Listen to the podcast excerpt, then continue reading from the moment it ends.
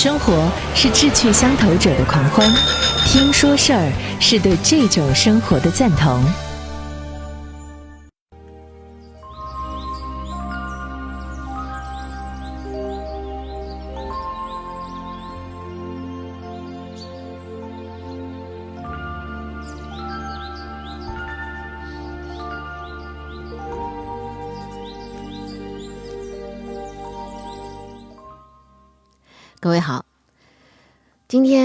们的幸福之路啊，这本书的第三部分要跟大家继续来分享阅读会，要共读一本书。这本书我选择了最精彩的部分和大家一起来分享。那么上次我们说到什么呢？就是怎么样让快乐的原因啊，幸福的原因，呃，快乐还可能吗？就特别提到世界上充满了可歌可泣、光怪陆离的事情。凡不知道留意舞台上的形形色色的人，他其实呢就丧失了人生给予他的一种特权。这句话挺有意思的，您琢磨琢磨。世界上充满了可歌可泣、光怪陆离的事情，有正有反。但是，你如果跳出对于事情的关注，着眼于这些事情的产生的源头来自于人，那么你如果留意舞台上的那些形形色色的人，正、负啊这样的一些人，你就突然会感觉到什么呢？你来到这个世界之上是多么的幸运，因为你可以有这样的时机。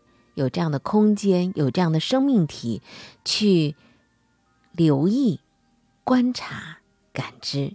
要是你忽略掉了这些，你只着眼于一些细节、事情的是非对错，而忽略掉了它产生的人、背景、原因、故事，那么真的是丧失了，丧失了你来到这个世界上这么好的一次机会，观察的机会。观察社会，观察自然，观察人类，这就在提醒着我们：我们怎么样让自己幸福，让自己具有一种观察的心态，观察世界，观察自然，观察社会，观察他人。当然，最后特别重要的，关照自我，也要回头低头啊，看一看自己。这本书《幸福之路》再次说一下啊，是罗素的，英国的作家布兰特·罗素的《幸福之路》，它是一个哲学的普及本。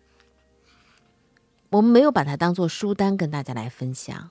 我希望呢，在不同的平台当中，以这样共读一本书的方式，在我自己读书的时候，也感觉是一种督促和鞭策，就感觉有很多双眼睛在盯着我。哎。你怎么没有继续了？像老师布置作业一样，这会让人呢，呃，有一种外界所来的一种监督感啊，就别人在关照着、观察着你，然后你自身呢会有一种自律的提醒。其实我觉得要做到自律啊，太难了。一个完全不需要外力的，呃，可以做到自自律的，这绝对是一个强人。他做什么事情可能都会易如反掌，但是大多数人。我们很难做到完全的自律，而且长期坚持的自律。有一种什么样的情况呢？啊，我觉得是，就是你所看到的，可能是别人想让你看到的，而并不是这个真实世界的真实面貌。它就像我们的手机拍照一样，有滤镜啊，有修图，就这这个你看到的，它未必是一个真实的。所以呢，我们也需要在这个阅读和信息的阅读当中，去逐步的提升自己的信息素养。以前我们老是在说这个媒介素养，作为一个媒体人说媒介素养说的更多一点。但是我觉得现在呢，面对普罗大众，面对更多的人，他可能需要一个信息素养。尤其是我们现在在面临这个 AI 的世界，呃，人工智能。刚刚开始，已经让大家惊呼了。那么，我相信在不久的将来，快的话就三五年吧，我们都是看得到的。再慢一点，也就是五到十年的时间，它会渗入到我们生活的方方面面。继续来说什么呢？就是话归正题了，说说共读一本书《幸福之路》。我们从哲学简易读本开始，人呐一定要读点哲学，因为读了哲学，你才知道自己为什么活，要活成什么样。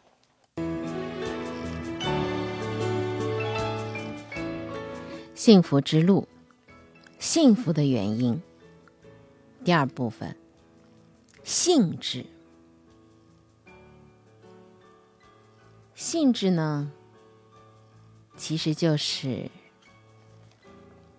兴趣。快乐人的最普通的、最显著的标记，就是让你兴致勃勃的是什么？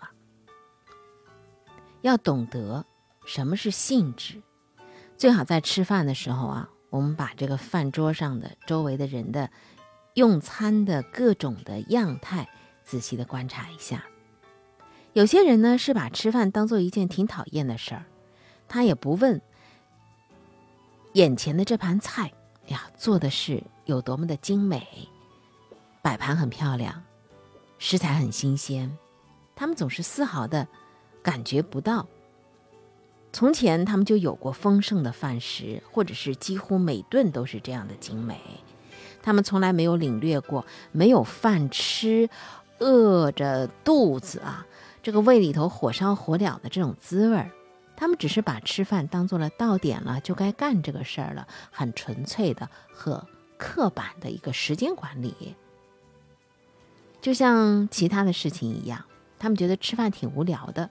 甚至如果花很长时间吃一顿饭的话呢，觉得还挺浪费时间的，所以就用不着大惊小怪了。因为比起别的事情来，吃饭他觉得这是很闷的啊。那还有一些人呢，他是抱着我必须得吃这些，我应该吃这些，因为这是对我的身体好，尤其我的身体啊有病，比如说啊，我不能吃的太油腻啊，我是湿性的啊。湿湿寒的体质，我不能吃海鲜。我们看到会有很多的一些禁忌，老人也会跟你讲，呃，比如说，嗯，产妇，呃，你你就不能吃海里的鱼，说你得吃河里的鱼等等啊。那现在可能也不强调这些了，这是抱着一种责任的观点去吃东西的。因为医生会告诉你，老人会告诉你，书本会告诉你，还有一些呢是享乐主义者，兴致勃勃。一说到哪儿吃个什么好吃的，很高兴，甚至是苍蝇馆子店也很高兴。他很高兴呢，只是在于，呃，他享受这个过程，但他没有仔细去看这个东西为什么会烧的这么好吃，为什么会这么精美。那么更有一些呢，那真是饭量很大的人，贪得无厌的扑向食物，吃的太多，就变得那个人呢肥胖，啊。各种的样态呢，就显得油腻了。那什么人是正常的？饭桌前胃口正常的人，对他们的食物，他们很满意，吃到足够的时候，他们就停了下来。凡是坐在人生的宴席之前的人，对于人生供应的美好之物所采取的各种态度，就像坐在饭桌前对于食物所采取的那种态度。那么，快乐的人。就相当于讲到了最后的那一种，吃饭的人，对眼前的食物很满意，吃的差不多的时候，七八成饱，觉得可以了，就停下，不会让自己饿着，也不会吃的太饱，适可而止，这叫做知足常乐。兴致至于人生，正如饥饿至于食物，觉得食物可厌的人，无意受浪漫忧郁侵蚀的人。怀着责任心进食的人，不至于是禁欲主义者；而饕餮之徒是纵欲主义者，毫无疑问了。享乐主义者呢，却活像一个吹毛求疵的人，会把人生半数的乐事都视为是不够精美。而奇怪的是，所有这些典型的人物，除了那些猛吃的人之外，他都瞧不起一个胃口正常的人，而自认为。自己要比人家高一级，在他们的心目当中，因为饥饿而有口福之欲是避俗的；因为人生有赏心悦目的景致、出乎意料的阅历而享受人生也是不登大雅的。他们在幻灭的高峰上瞧不起那些他们视为愚蠢的灵魂。这就是自视甚高的人啊！从我个人来说，我对这种观点完全不表同情。一切的心灰意懒，我都认为是一种病。固然为有些情势所逼而无可避免，但是只要它一出现，就该设法治疗，而不当视为是一种高级的智慧。假如一个人喜欢杨梅，而一个人不喜欢，那么后面那位他在哪一点上要优于前者呢？没有抽象的和客观的证据可以说杨梅好或不好。在喜欢的人，杨梅是好的；在不喜欢的人，杨梅是不好的。但是爱杨梅的人享有旁人所没有的一种乐趣，在这一点上，他的生活更有趣味，对于世界也更适应。在这个琐碎的例子上适用的原则，同样可以适用于更重大的事情。以观看足球赛为乐的人，在这个限度之内，要比没有这个乐趣的人更加的为优胜；以读书为乐的人，要比不以这个限度之内，要比无此兴趣的人更为优胜。因为读书的机会更多于看足球赛的机会，一个人感兴趣的事情越多，那么他快乐的机会也就越多，而受到命运拨弄的人可能也越少。因为如果他失掉一样，他还可以亡羊补牢啊，转到另外一样上去。当然了，生命太短了，你不能对事事都感兴趣。但是感兴趣的事情总是多多益善的，以便填补我们的日子。我们全都有内省病的倾向，尽管世界上万千色相罗列眼底，总是掉手不顾而注视着内心的空虚。但是切勿以为在内省病者的忧郁里面有什么伟大的地方。从前有两架制肠机，构造很精巧。用来把猪肉制成最精美的香肠的，其中的一架保持着对猪肉的兴致，制造着无数的香肠；另一架却说：“猪肉对我有什么用啊？我自身的工作要比任何猪肉都更加的奇妙，更加有味道。”所以呢，他就丢开了猪肉，专门研究自己的内部。当他摒弃了天然的食粮之后，他的内部就停止工作了。而他越研究内部，越发现他的空虚和渔网。一向把猪肉制成香肠的机械依旧存在着，但是他却彷徨无措，不知道这副机械能够做些什么。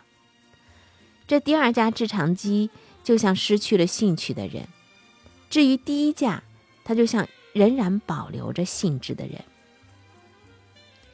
人的头脑就是一架奇特的机器。他能把手头的材料用最惊人的方式配合起来，但是没有了外界的素材就一无能力了。而且它并不像制肠机那样拿它现成的材料就行，因为外界事故只有在我们对它感到兴味的时候才能够化作你的经验。如果事故不能够引起你的趣味，那么就对我们毫无用处。所以呢，一个注意力向内的人，他发现。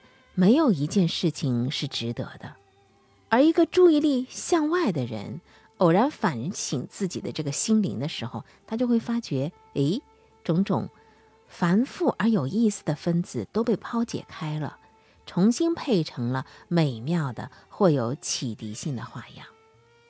所以，当再有人跟你说人生毫无意义的时候，你一定要警觉，你不要觉得他说的是对的，那是因为。他的无知、空虚和渔网，需要有人赞同他的空虚和渔网。你不要站错队。性质的形式多至不可胜计，我们记得福尔摩斯在路上捡到了一顶帽子，审视了一会儿之后，他推定这个帽子的主人是因为酗酒而坠落的，并且失掉了妻子的爱情。你看，对偶然的事故感到如此强烈的兴趣的人，他绝不会觉得人生是烦闷的。试想一下，在乡村的道路上，你所能见到的各种景色。一个人如果能对小鸟在叫发生兴趣，另一个人呢，他可能会对草木发生兴趣。再有人，他关心什么呢？关心山石的地质面貌。还有人会关注农田里头种了些什么。诸如此类不胜枚举，这些东西里面随便哪样都是有味的，只要它使你感到了兴味、兴趣、性质所在，而且因为其余的东西也都显得不那么分出个高下来。所以，一个对其中之一感到兴味的人，要比不感到兴味的人，他更加的适应世界。所以罗素在这里提醒着我们是什么呢？我们要兴致勃勃的向外去观察世界，观察自然，观察他人。再有各种不同的人对待同族同类的态度又是怎样的奇异呢？一个人在长途的火车旅行中完全不会注意同路的旅客，而另外一个却把他们归纳起来。分析他们的个性，巧妙地猜测他们的境况，甚至会把其中某几个人最秘密的故事去探听出来。人们对于旁人的感觉各个不同，正如对旁人的猜测也各个不同是一样的。有的人觉得每个人都那么讨厌，而有的人呢，会对遇到的人很快的、很容易的就养成一个友好的感觉，除非有什么确切的理由使他们不是这样的感觉。再比如说，像旅行这种事儿，有些人可能游历许多国家，老是住在最好的旅馆里头，用着和在家完全相同的饭餐，遇到和本地所能够遇到的相同的有闲的富人，谈着和在家里饭桌上相同的题目。当他们回家时，因为花了大钱的旅行，终于无聊的挨到完结了，而感到如释重负一般的快慰。而另外一些人呢，他不管走到哪里，他都能够看到很特别的东西，结识当地的典型人物，观察着一切有关于历史和社会的有趣味的事情，吃着当地的饭食，学习当地的习惯和语言，满载着愉快的思想回家过冬。在所有这些不同的情景里，对人生有兴致的人，总比没有兴致的人占便宜。对于他。连不愉快的经验都有用处。我很高兴曾经闻到中国平民社会和西西里乡村的气味，虽然我不能说当时真感到有什么乐趣。冒险的人对于沉船、残废、地震、火灾以及各种各样的不愉快的经历都感觉到兴味儿，只要不至于损害到他的健康。比如说，他们在地震的时候。会自己想哦，地震原来是这么一回事儿啊，并且因为这件新的事情增进了他们的处事经验而快乐。要说这样的人不受命运的支配，当然是不准确的。如果因此他们失掉了健康，那么他们的性质可能就会化为乌有了。但也并不一定如此。我曾经认识一般在长期受罪之后死去的人，他们的性质几乎保持到最后一刻。有几种的不健康破坏性质，有几种呢却不是。我不知道生物化学家能不能分别这些种类。也许当生物化学更进步的时候，我们可以服用什么药片来保持我们对一切事物的兴趣。但在这样的一天，假如没来到的时候，我们只能够凭借对于人生的合乎常理的观察来判断。究竟是什么原因使某些人、某些事儿有味儿，而某些人、某些事儿是事事无味儿？性质有的时候是一般的，有的时候是专门化的。的确，它可能非常的偏于一方面。读过十九世纪英国游历家伯罗的著作的人，当能够记忆在《罗曼罗伊》一书当中的一个人物。他丧失了一生敬爱的妻子，在一个时期之内觉得人生完全空虚，但他的职业是茶商，为使生活容易挨过去起计，他独自去读在他手里经过的茶砖上头的中国字。结果这个事儿使他对人生有了新的兴味儿，热诚地开始研究一切有关中国的东西。我曾经认识一些人，专门去寻觅一切的基督教初期的邪说；又有一些人，主要的兴趣却是去教干霍布斯的原稿和出版的版本。要预先猜出什么东西能够引起一个人的兴趣，这是绝对不可能的。但是大多数人都能够对这样或那样感到极强烈的兴趣，而这等兴趣一朝引起你内心的这个冲动之后，他们的生活就脱离了烦闷了。然而，在促进幸福的功能上，极其特殊的性质总不及对人生的一般性质，因为它难以填补一个人全部的时间。关于癖好的特殊事物所能够知道的事情，可能在末了全部知道，使你索然心知。还需要记得，在我们列举的各种时刻当中，包括饕餮者，那是我们不预备加以赞扬的。读者或许将认为，在我们赞扬的有兴致的人和饕餮者中间，并没有确切的区别。现在。我们应该使这两个典型的界限格外的鲜明。大家知道，古人把中庸之道看作是主要的德性之一。在浪漫主义和法国大革命的影响之下，许多人都放弃了这个观点，而崇拜激昂的情绪。即使像拜伦的英雄们所有的那种含有破坏性和反社会性的激情，也一样受人赞美。然而，在这个问题上，显然古人是对的。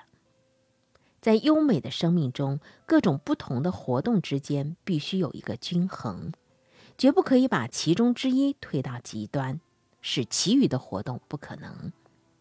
饕餮者就大吃大喝的那些人，他把一切别的乐趣都为了口腹之欲而牺牲掉了，由是减少了他的人生快乐的总量。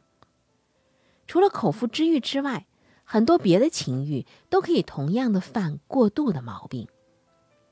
约瑟芬皇后是拿破仑的发妻，他在服饰方面那真的是一个欲望超强的人。最初，拿破仑照付他的成衣帐，虽然附加着不断的警告，终于，拿破仑告诉他：“你实在应该学学节制了。”从此之后，他只付数目合理的账了。那么，当约瑟芬拿下下一次的成衣的时候，他曾经也窘迫了一下，但是马上想出了一个计划。他去见陆军部长，要求呢从军需款项当中拨款支付。部长知道啊，这皇后可是有把他革职之权的，就照着他的吩咐办了。结果是法国丢掉了热那亚。至少在有些著作里头是这样说的，虽然我不敢担保这件事儿是完全真的，但是不问它是真实或者是夸张的，对于我们总是同样有用的，因为由此可以看到一个女人为了服饰的欲望，在她能够放纵时可以放纵到怎样的田地。嗜酒狂和色情狂也是同类的显著的例子。在这样的事情上面的原则是非常明显的。我们一切独立的嗜好和欲望，都得和人生一般的组织相配合。假如要使那些嗜好和欲望成为幸福之源，那么你就该使它和健康、和我们所爱的人的感情、和我们的社会关系并存不悖。有些情欲可以推至任何极端，不至于超越这些界限，而有些情欲呢却是不能的。比如说，假令爱好下棋的人是一个单身汉，他有自立的能力，那么他丝毫不必限制他的棋性。假如说他有妻子儿女，并且要顾到生活，那他就必须得严格的约束他的嗜好。嗜酒狂和大吃大喝的人，即使没有社会的束缚，在他们自身的利害上着想，也是不明智的。既然他们的纵欲要影响健康，须臾的快乐要换到长时期的苦难，有些事情组成一个基本的体系，任何独立的情欲都得生活在这个体系里面。当时你不希望这情欲变成苦难的因子，那些组成体系的事儿是健康。各个部官的这个官能的运行，最基本的社会责任，对你妻子和儿女的义务等等。那么，为了下妻而牺牲这一切的人，他的危害是不亚于酒徒的。我们所能够为他稍留余地的唯一的理由，就是是这样的人不是一个平凡之事，他肯定有禀赋不寻常，才会如此沉溺于这么抽象的游戏。希腊的节制教训，实际上对这些例子都是可以应用的。相当的爱好下棋，以至于在工作时间内都想望着夜晚可能享受的游戏，这样的人是幸运的。但是荒废了工作去整天下棋的人，他就丧失了中庸之德。据说托尔斯泰在早年颓废的时代，为了战功而获得十字勋章，但当受奖的时候，他呢，正专心致志于一局棋战，以至于决定不去领奖。我们很难在这个事情上去批判，呃，去批评托尔斯泰的不对，因为他的得到的军事奖章与否是一桩无足重轻的事情。但在一个比较平凡的人的身上，这种行为就是愚妄了。为把我们才提到的中庸主义加以限制起见，必须承认。有些行为是被认为是那样的高贵，以至于为了他们而牺牲一切旁的事情都是正当的。为保卫国家而丧生的人，绝对不因他把妻儿不明一文的丢在世上而受到责难。以伟大的科学发现或发明为目标而从事实验工作的人，也绝不因为他使家族熬受贫穷而受到指责。只消他的努力能有成功之日。虽然如此，倘若他始终不能够完成预期的发现或发明，他会被舆论斥为是狂人，而这是不公平的，因为没有人能够在这样的一件事业里头预操成功之权。我想，在饕餮者和胃口正常的人中间，总有一些深刻的心理上的不同。一个人而听任一种欲望放肆无度，以致牺牲了一切别的欲望的时候，他心里往往有些根子很深的烦恼，竭力设法避免着幽灵。以酒徒来说，那是很明显的，他们为了求遗忘而喝酒。假如他们生活当中没有幽灵，就不至于认为沉醉比节制更愉快。就好像传说中的中国人所说的“不为酒饮，乃为醉饮”，这是一种过度和单方面的情欲的典型。所寻求的并不是嗜好这个物体的本身的乐趣，而是遗忘。然而，遗忘之道也有大不相同的两种啊，一种呢是用愚蠢的方法去获得，还有一种呢是以健全的器官的运用而去获得。对于醉酒、赌博，或者是任何无意的刺激来寻求遗忘的人，情形就不一样了。对一个因为觉得人生无聊而在飞机上或者是山顶上遗忘的去冒险的人，我们又要怎么去说他们呢？如果他的冒险是有利于什么公众福利的，我们能够赞美他；否则，我们只是觉得。他比赌徒和酒鬼略胜一筹罢了。那么，什么是真正的性质？是人类天然的救济物的一部分，除非他被不幸的境遇摧毁。小孩对所见所闻的一切都感觉到兴致勃勃，在他们看来，世界充满着惊奇的东西。他们永远抱着一腔热诚去追求知识，当然不是学校的知识。可以使他们吸引他们注意力的东西，动物即使在成年之后，只要在健康的状态之下，它们也是依然保持着它们的性质。一只猫进入一个陌生的屋子，它肯定会在屋角四周去闻个遍，看看有什么耗子的气味可以闻到。一个从来没有受到重大阻力的人，他能够对外界保持兴致，而只要能够保持兴致，他就会觉得人生愉快。除非他的自由受到了过分的约束。文明社会里的丧失兴趣，大部分是因为自由被限制了，而这种限制对于我们的生活方式，倒又是必要的。野蛮人饥饿的时候去打猎。他这样做的时候呢，是凭着直接的冲动。每天清早在一定的终点上去上班的人，基本上也是由于这样的冲动。也就是说呢，他需要保障生活，但在他的情形里头，冲动并不对他直接起作用，而且冲动发生的时间和他行动的时间也不一致。对于他，冲动是间接的，由于空想、信念和意志而起着作用。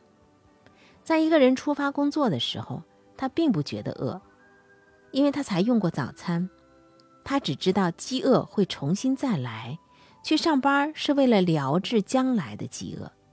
冲动是不规则的，那么至于习惯，在文明社会里却是有规则的。在野蛮人中，连集团的工作也是自发的，由冲动而来的。你看，一个部落出去作战，鼓起战斗的激情。那些群体的兴奋使每个人感到眼前的活动是必须的。现代的工作可不能用这种方法来安排了。一个火车将要启程的时候，你就不能够用野蛮人的音乐来煽动脚夫、司机和这个挥旗子的人。他们各司其职，只是因为事情应该这样做。换句话说，他们的动机是间接的，他们并没有要做这些活动的冲动，只是想去获得这个活动最后的报酬。社会生活当中的一大部分都有同样的缺陷，人们互相交接，并不是有意于去交接，而是因为希望能够从合作当中获得最后的利益和方便，因为冲动的被限制了。使文明人在生活当中每个一刹那都失去自由。假如他觉得高兴，他不可以在街上唱歌或舞蹈；假如他觉得悲哀，他也不能够坐在台阶上哭泣，免得妨碍行人的交通。少年的时候，他的自由在学校里受限制；成年的时候，在工作时间内受限制。而这一切都使兴趣难以保存，因为不断的束缚让人产生的是疲劳和厌倦。然而，没有大量的束缚加于自发的冲动，他就不能维持一个文明社会呀。要凌驾这些阻碍性质的东西，一个人必须要有健康和大量的精力，或者说，如果他幸运的话，他做着的那这工作本身就是很有趣的。据统计所示，健康在一切文明国内都有迅速的进步。但是精力就不好测量了，并且呢，我怀疑在健康时间内的体力是不是和从前都是一样强。有些人尽管受着文明生活的妨碍，但他依然保存着兴致，而且很多人能够做到这一步，仿佛他们并无内心的冲突，使他们消耗大部分的精力。性质所需要的是足以胜任必要工作以上的精力。而精力所需要的又是心理机械的运用自如。至于怎样促进心理机械的运用，那么在后面我们再会读到这些内容。那好，在女人方面，由于误解体统的原因，大大就减少了他们的兴致。大相一向认为说，女人不应该很显露的去关切男人。也不应该在大众面前表现过分的活跃，所以呢，他们就学着淡漠，学着对一切事情淡漠。尤其是一些传统女性啊，明明是叫人和性质不两立，鼓励自我沉溺，这是特别讲传统的女人的特征。比如说，他们没有对政治的兴趣，他们没有对运动的兴趣，他们对男人采取的是远避的态度，他们对女人抱着是暗暗仇视的心思，因为他们相信别的女子不像自己这么规矩，他们以离群所居而自豪。他们对于同族同类漠不关心为品德。那我们是不是要责备这些？当然不是，他们只是接受了数千年的传统的所谓的女子的道德教育罢了。他们其实是一种制度的牺牲品。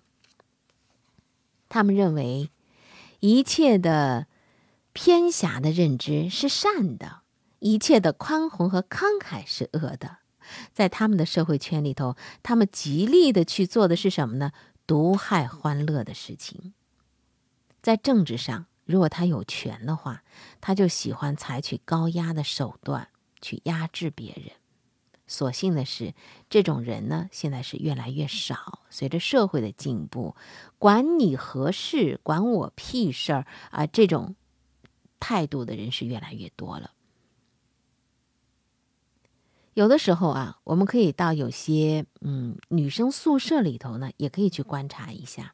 如果你是一个大学生的话，你也可以去看一看。你会发现你的同学，尤其是女同学，她们可能的生活依然是建筑在一些传统的观念之上的。这个传统观念的根本就是摧毁一切对人生的兴趣，结果是他们的心灵和大脑的萎缩。性质，这是我们这一篇提到的主题的内容，也可以说是兴趣。它是幸福和繁荣的秘诀，对男人这样，对女人也是如此。好，今天幸福之路，我们就共同读一本书，读到这儿。下一次的九点夜读的直播呢，我们要讲讲情爱。这也是幸福的原因。好，就到这儿。